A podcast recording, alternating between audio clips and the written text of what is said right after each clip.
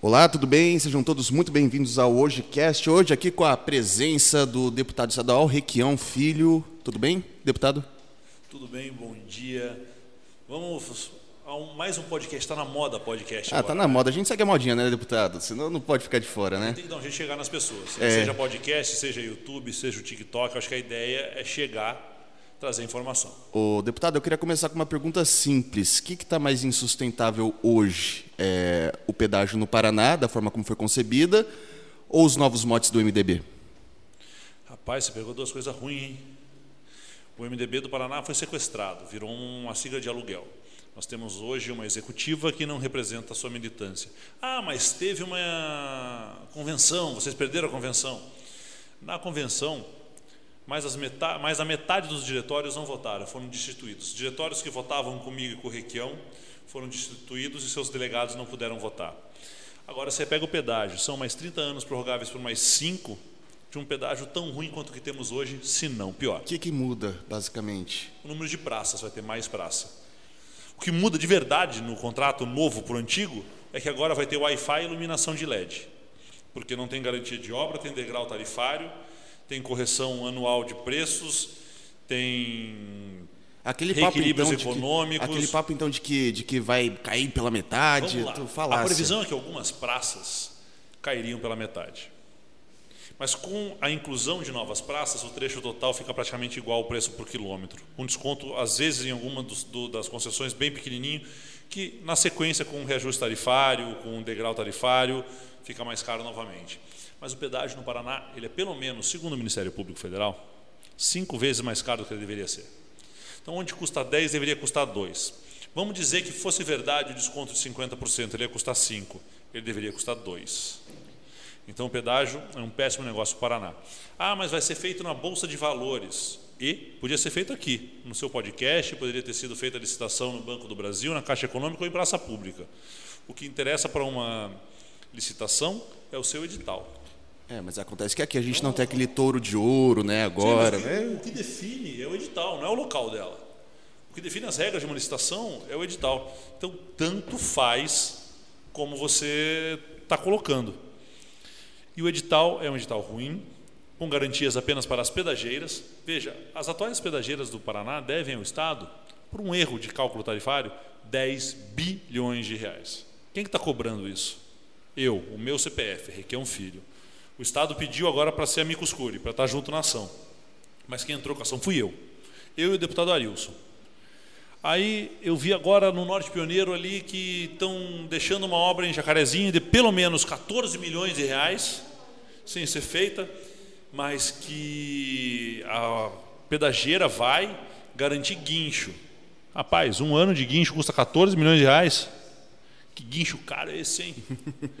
Então, são dois, duas coisas que vão muito mal no Paraná. O MDB, na sua cúpula, e o pedágio. Você sente falta daquele MDB mais raiz? Como é que. Qual, qual- qual que é a diferença, assim, prática? do- ah, teve, teve toda essa questão- prática, eu é. votei contra o pedágio, o tal presidente votou a favor.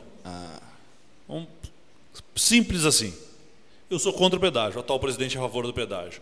Eu acho um absurdo que Copel e Sanepar estejam comemorando lucros bilionários sendo divididos com acionistas, quando durante quase dois anos de pandemia a conta de luz do paranaense subiu em seis ou sete ocasiões diferentes, acima da inflação, e a mesma coisa com a Sanepar. E eles estão lá batendo palma. Mas eles ficaram com a sigla. A militância não vai com eles. Dado a- a- o atual governo federal, vamos colocar também, é, você acredita que, que boas ideias, vendo o governo Bolsonaro, boas ideias estão ficando fora de moda ou obsoletas? Que, qual é a dificuldade de fazer a coisa direito? Olha, a dificuldade é que as pessoas estão pensando com o fígado, deixaram de usar o cérebro. O governo Bolsonaro é um governo que trabalha para acionistas internacionais e banqueiros, enquanto a população passou a ir buscar osso no açougue. E os açougues estão cobrando por osso tipo 1 e tipo 2. Veja, o Brasil não tinha uma situação de fome como estamos tendo agora há décadas. Há décadas. E tem gente batendo palma achando que está tudo bem. Não, não está tudo bem. O Bolsonaro é a diversão do povo brasileiro. Mas a diversão no sentido de tirar a sua atenção do que importa. Contas de água e luz mais caras, aqui e nos outros estados, privatização de empresas estratégicas, Petrobras precificando em dólar no preço internacional do petróleo. Nós estamos chegando quase a R$ reais em alguns postos de gasolina, o litro de gasolina no Brasil. Continuamos produzindo em real, continuamos pagando em real, continuamos tendo folha da Petrobras em real e precificamos em dólar. Isso tem sido muito ruim. O dólar disparado, o euro disparado, muito bom para o grande agro, péssimo para o pequeno que está comprando insumo em dólar. Se não me engano, o Roundup foi de 300 e poucos reais no começo do ano passado para quase 1.500 reais esse ano. Para o balairo Maggi não vai fazer tanta diferença porque ele recebe em dólar. E para o seu João e para a dona Maria que estão plantando soja numa propriedade pequena? Não, e tudo isso impactando em efeito cadeia, né? Então você pega dólar alto, câmbio do jeito que está, a questão da, da, da, gasolina, do diesel, de todos os. Eu não consigo entender, deputado, como é que a gente produz tanto etanol e custa 4,50. A gente é um baita de um produtor de cana-de-açúcar. Você entra naquele, naquele, naquele estado de São Paulo, parece que você está andando dentro de um canavial, os caras vão me cobrar 5 pila na na, no, no, no, litro de etanol, um negócio que não dá para entender. Pense da seguinte maneira: tenta comprar açúcar no Brasil hoje. É. Não tem açúcar para os próximos dois anos. Então, tenta comprar soja no Brasil. Não tem soja para o Brasil e não tem estoque regulador mais. Então, o óleo de soja está chegando a quase 15 reais, dependendo do mercado. Está uma média de 11, 12 reais o óleo de soja. Por quê? Porque nós estamos mandando a soja para fora e comprando o, o, o óleo em dólar. Não, não fabricamos o óleo de soja no Brasil e não tem soja no Brasil se a gente quisesse fabricar, porque a soja foi toda exportada. Então, mas a gente parando para fazer uma, uma crítica agora, é, quando a gente pensa no, no, no, no governo do PT, dentro daqueles 13 anos. A gente teve alguns avanços importantes do ponto de vista da educação. A gente teve abertura de bastante, de muitas universidades, por exemplo, as tecnológicas foi algo que foi feito. A gente teve uma expansão de um sistema é, assistencial interessante, mas a grosso modo, a gente não criou políticas tributárias mais inteligentes. A grosso modo, o PT deixou passar a oportunidade que teve de fazer reformas estruturantes necessárias no Brasil. Por exemplo? Reforma trabalhista tinha que ter sido feita? Tinha. A que foi feita resolveu alguma coisa? Não resolveu nada. O PT tinha capacidade de fazer uma reforma trabalhista boa. Reforma previdenciária do Brasil. Estávamos com problema na Previdência? Estávamos com problema na Previdência. Teríamos que ter feito alguma coisa? Teríamos que ter feito alguma coisa. O PT deixou passar. A reforma do PT foi muito, muito aquém do que ela deveria ter sido. E foi ruim, inclusive, para o trabalhador, na minha opinião. Menos pior do que a do Michel Temer, mas aquela que o PT fez não foi uma reforma boa. Então o PT tem erros. O PT poderia ter enfrentado, por exemplo, os bancos do Brasil, o Itaú, o Bradesco, e ter criado um mercado aberto de bancos, com um banco central forte, controlando juros e dando acesso ao povo brasileiro ao dinheiro. O que, que o PT fez? O PT trabalhou com spread bancário. Então nós endividamos o nosso povo. Nós não trabalhamos com geração de riqueza, com geração de empregos. Nós tivemos uma China muito forte comprando commodities e melhorando a balança comercial do Brasil. Então, teve Mas a oportunidade. Gente teve, a gente teve alguns, alguns pontos. Eu lembro que em 2008, quando teve o crush lá da, da Bolsa Imobiliária dos Estados Unidos, é, aqui a gente fez algo para incentivar também o consumo, por exemplo, a redução de impostos do IPI, que é algo que, por exemplo, eu acho que dava é para você repensar esses impostos regressivos. Mas veja, nós temos que, para incentivar o consumo, tem que ter salário, não adianta só baixar imposto. Hoje, se você baixar o ICMS no Paraná de gasolina, a gasolina vai continuar o mesmo preço porque o dono do posto vai manter o lucro dele que ele não teve por causa da crise do último ano. Então, eu acho que o PT fez coisas interessantíssimas. É, fomentar mercado, mas nós temos que gerar emprego. Nós tínhamos que ter industrializado o Brasil. Nós tínhamos que ter criado empresas brasileiras fortes. Nós teríamos que ter investido nisso, não em multinacionais. Já está falando em, como gente do PDT, hein? Em empresas nacionais. Não é questão de gente do PDT, é questão de que geração de riqueza e emprego tem que ser no seu país. Geração de balança comercial, como por exemplo o agro faz, que é louco de importante, e o grande agro é importantíssimo para essa balança comercial, para manter o Brasil como um player no jogo internacional, mas eu não posso é, garantir benesses para quem planta commodity e esquecer do seu João e da Dona Maria que faz agricultura familiar, que põe a comida na mesa da minha casa. O Brasil está importando arroz e feijão. O Brasil está exportando toda a sua carne, não tem carne aqui dentro, por isso que o preço está caro. A China parou de comprar, os grandes frigoríficos pararam de abater. para manter o preço da carne lá em cima. Então, nós não temos uma política de uma política reguladora do mercado, mas não estou falando de regular preço, não, estou falando de garantir que o nacional se imponha e sobreviva ao multinacional. Essa, essa, é, pelo que eu estou entendendo, então a proposta é meio que intervenção do Estado para mediar essa, esse balanço de oferta e de demanda, não em preço, mas oferta e demanda. Quer dizer, você é falou intervenção do... do Estado para que a riqueza brasileira fique no Brasil. Veja, nós não vamos proibir ninguém de exportar, mas nós vamos dar condições para que as empresas se instalem no Brasil e produzam aqui. O beneficiar o produto no Brasil é o que vai gerar emprego e riqueza.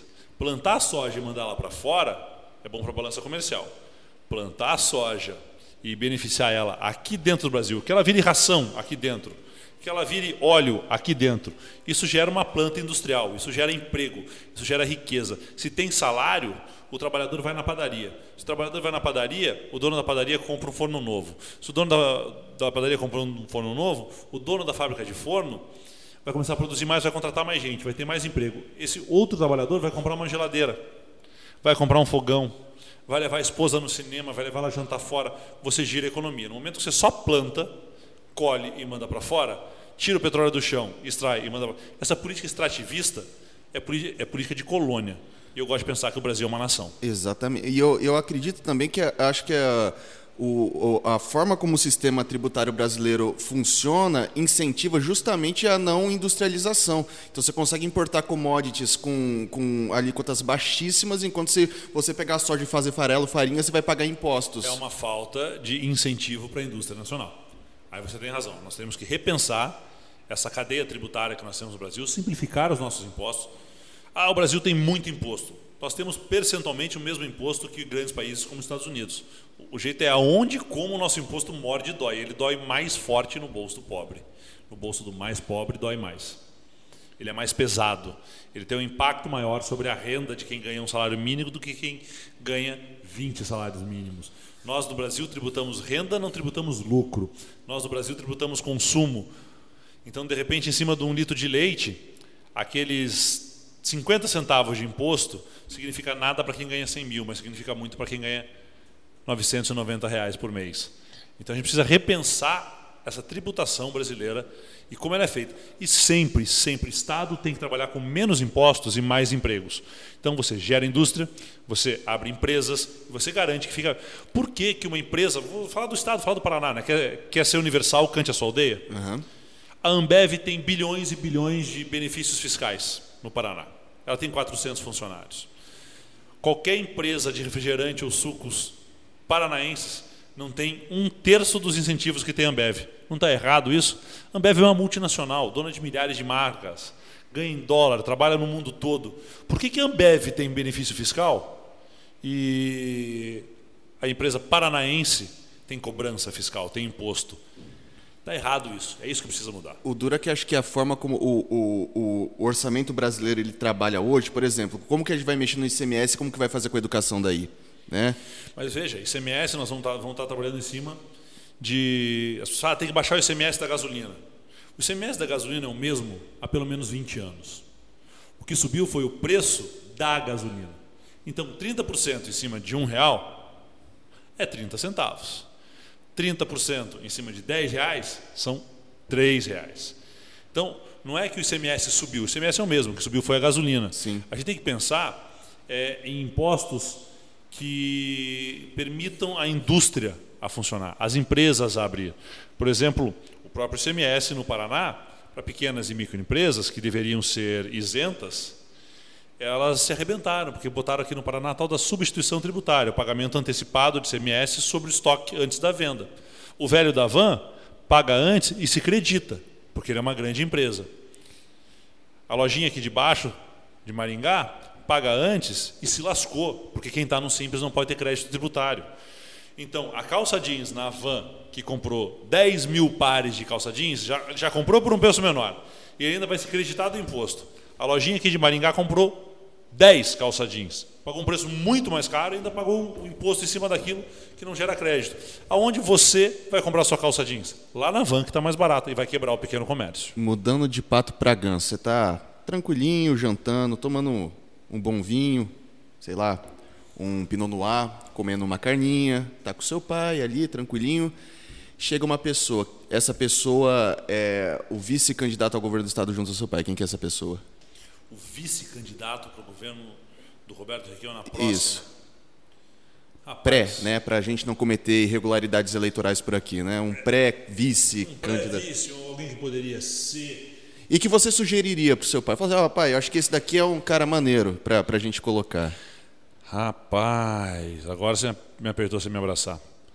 Eu não tenho hoje de cabeça o um nome, mas eu acho que teria que ser alguém que representasse, na minha opinião, essa parte do Paraná que está esquecida. É de Curitiba do interior? Eu acho que tinha que ser alguém que representasse, por exemplo, o Ratinho está lá com o Darcy Piana, do G7. Vamos fazer uma comparação direta? Eu não botaria alguém do G7, eu botaria alguém das microempresas. Que é quem está sofrendo. Sete em cada dez empregos no Paraná seriam gerados por microempresas. Micro e pequenas e médias empresas são responsáveis por apenas 6% da arrecadação de ICMS.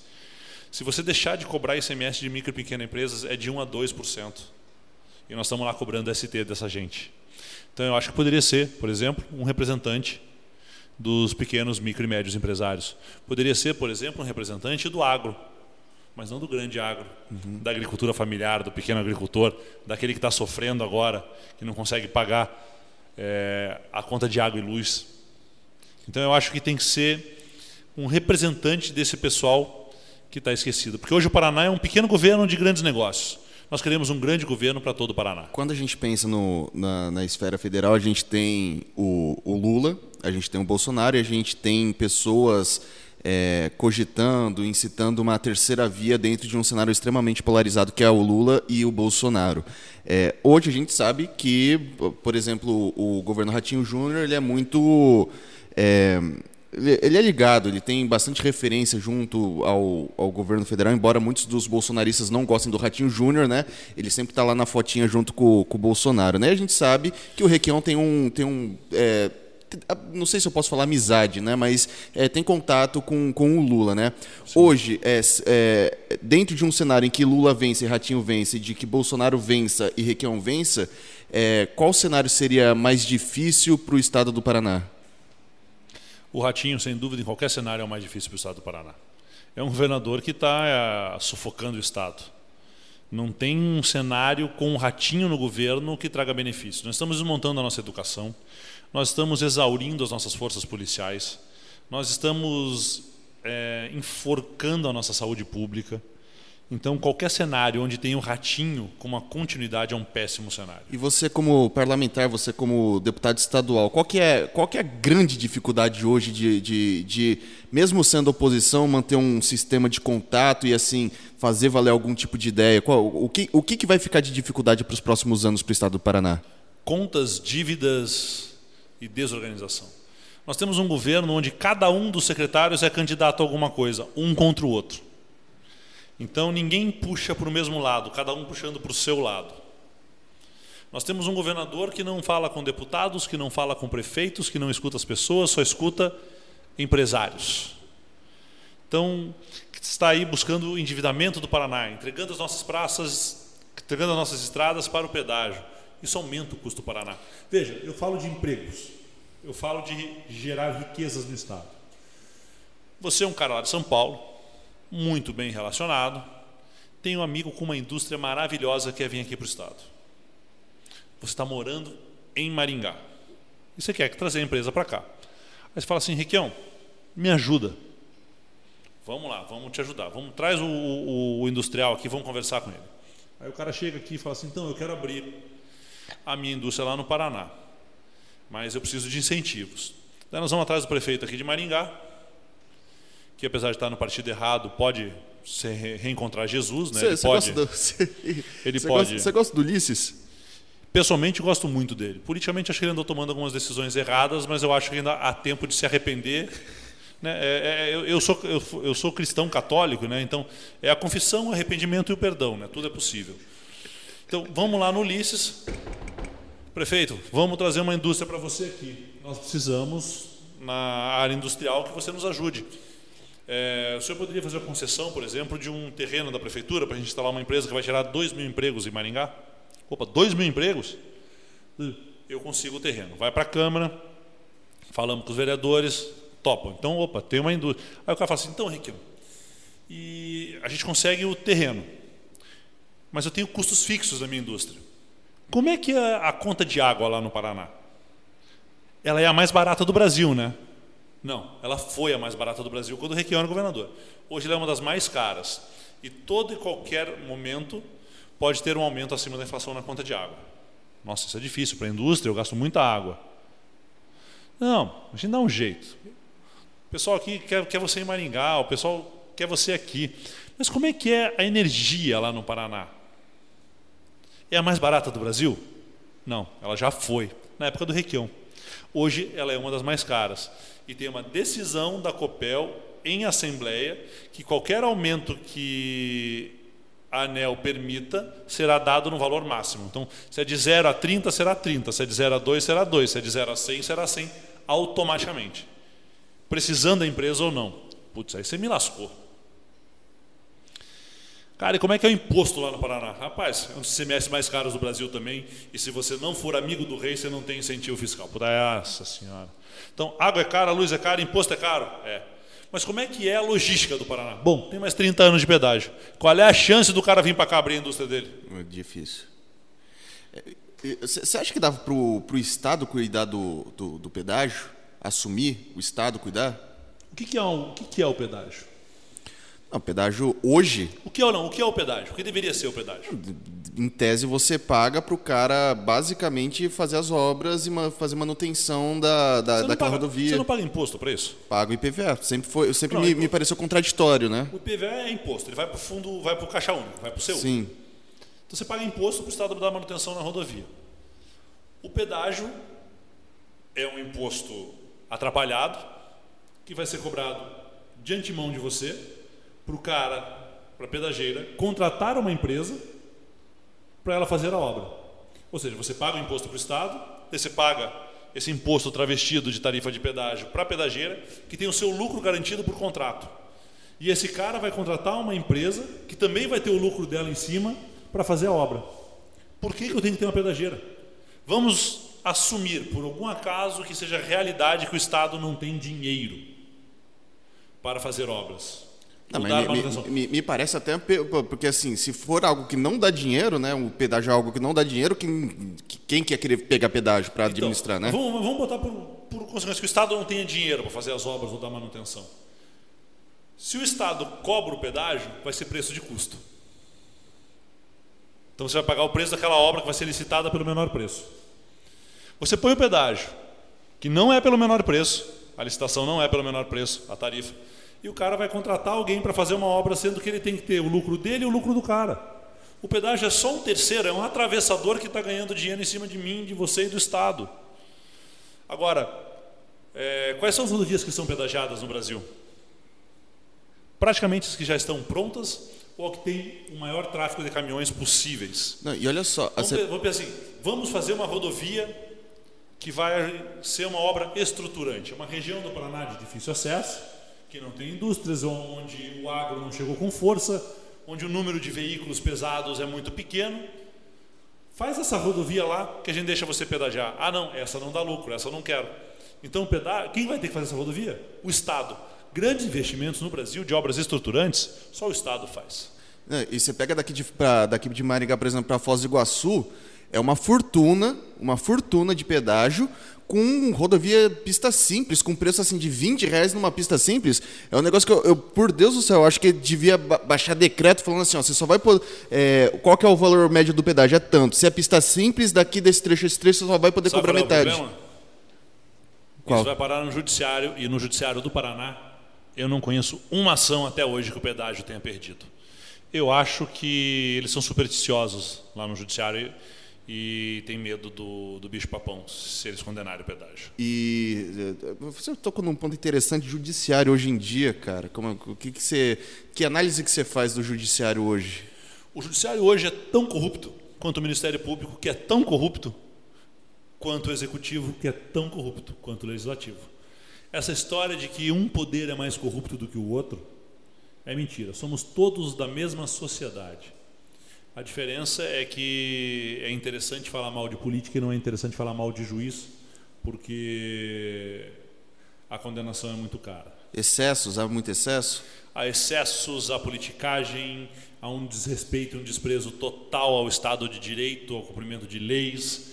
Nós temos juízes que vão contra a jurisprudência dos tribunais superiores, temos tribunais superiores que mudam a sua jurisprudência de acordo com o momento político do Brasil. Veja, a jurisprudência ela tem que ser dinâmica, ela tem que mudar, ela é uhum. é inclusive mais dinâmica do que a própria lei. Mas nós ainda temos um sistema onde a lei é o que vale. Nós não somos o common law americano. Sim. Então, o common law inglês. Então nós temos um judiciário também se politizou, se se politizou, não seria um bom termo, que andou fazendo politicagens. Uhum. Dentro dessa, desse, desse tema, no segundo turno, Bolsonaro e Moro, você vota no Moro? No segundo turno, Bolsonaro e Moro, eu acho que o Brasil implodiu. Acabou daí Brasil. Acabou o Brasil. Eu acho que se você perguntava para os juízes sérios do Paraná se eles votariam no Sérgio Moro, eles dizem que quem conhece o Moro não vota no Moro. Eu não estou dizendo para você aqui que o Moro é corrupto. Não posso fazer essa afirmação. O que eu posso afirmar é que o Moro foi consumido pela sua própria vaidade e esse é um pecado você assistiu, meu, já assistiu aquele filme do, do Keanu Reeves? A sua esposa deve ter assistido, porque tem o Keanu Reeves do filme, afinal, né? É. Minha esposa também deve ter assistido umas mil vezes. Por que tem o Keanu, o Keanu Reeves? Reeves né? Naquele filme, quando termina o filme, volta para a primeira cena do banheiro e o diabo entra no banheiro para falar com o advogado. Ah, vaidade. Eis o meu pecado Cara, favorito. Exatamente. Está aí o nosso querido Sérgio Moro. É, mas é, o discurso que ele fez, o, a grande. Porque assim, ele sempre foi um orador muito ruim, né? Agora me parece um pouco mais eloquente, com as ideias talvez um pouco mais acertadas, um discurso, diria até coerente, não sei se é essa palavra correta, é, num cenário, eu não sei, cara, que que, que assim ele, ele, ele conseguiu a versão de dois públicos extremos Me diga uma ali. coisa, você conhece algum político que vai fazer campanha dizendo ser a favor da corrupção? É, claro que não. Todos, claro que não. todos devemos ser contra. Todos, independente de ideologia, direita ou esquerda, nós todos devemos ser contra a corrupção. O Moro vem dizendo que ele é contra a corrupção. Mas qual é a proposta do Moro para a economia? Qual é a proposta do Moro para impostos? Qual é a proposta do Moro para geração de empregos? Qual é a proposta do Moro para as nossas fronteiras comerciais? Não tem. Qual é a preocupação do primeiro discurso do Moro? Não se preocupem com a minha voz. Cara, isso é vaidade.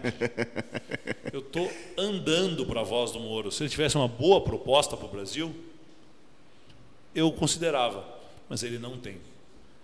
Maravilha. Para a gente finalizar agora que já está indo para os 30 minutos né, de, de entrevista, li um artigo recentemente falando que o Enem, seu, escrito por você, que o, o Enem com a cara do, do Bolsonaro seria a cara da, da fake news, algo do, do gênero. O que, que é o, o, o que, que é hoje um Enem com a cara de Bolsonaro? É afirmar que a Amazônia não pega fogo porque é úmida. É afirmar que a vacina altera os seus genes. É um Enem que trabalha com uma das forças mais potentes da humanidade, que é o medo. O medo e a ignorância. Seria o Enem baseado nisso. Desse jeito tem solução para o Brasil? Cara, se não tiver, eu estou na profissão errada. Tem que ter jeito para o Brasil. Nós temos que vencer as barreiras da mídia. Você trabalha com mídia, você sabe que existe uma barreira editorial muito forte. Né? Aqui não, aqui é espaço de todo mundo falou o que quer, quando quer, ouviu o que não quer, ouviu o que Nós quer. no podcast. É, você pode sabe que, que quiser. a Globo tem um, um editorial fortíssimo, a Record tem um editorial fortíssimo, a Band tem um editorial fortíssimo, a própria CBN tem um editorial fortíssimo. E enquanto isso chama-se liberdade de imprensa, quando ela é velada, quando ela é feita de forma oculta, ela é manipulação de informação. Você pega a imprensa americana, por exemplo, os lados são claramente colocados e as opções são claramente colocadas. Então, quando você vai escutar a Fox News, você sabe exatamente qual é o posicionamento da Fox News, qual é o posicionamento da CNN, qual é o posicionamento da rede tal. Aqui no Brasil, às vezes, nós fingimos que as emissoras. Imparcialidade. Que, que tem imparcialidade, onde a gente sabe que muitas vezes repórteres são tolhidos de dar a sua opinião. Então, nós temos que ou ter liberdade de imprensa ou ter jogo limpo.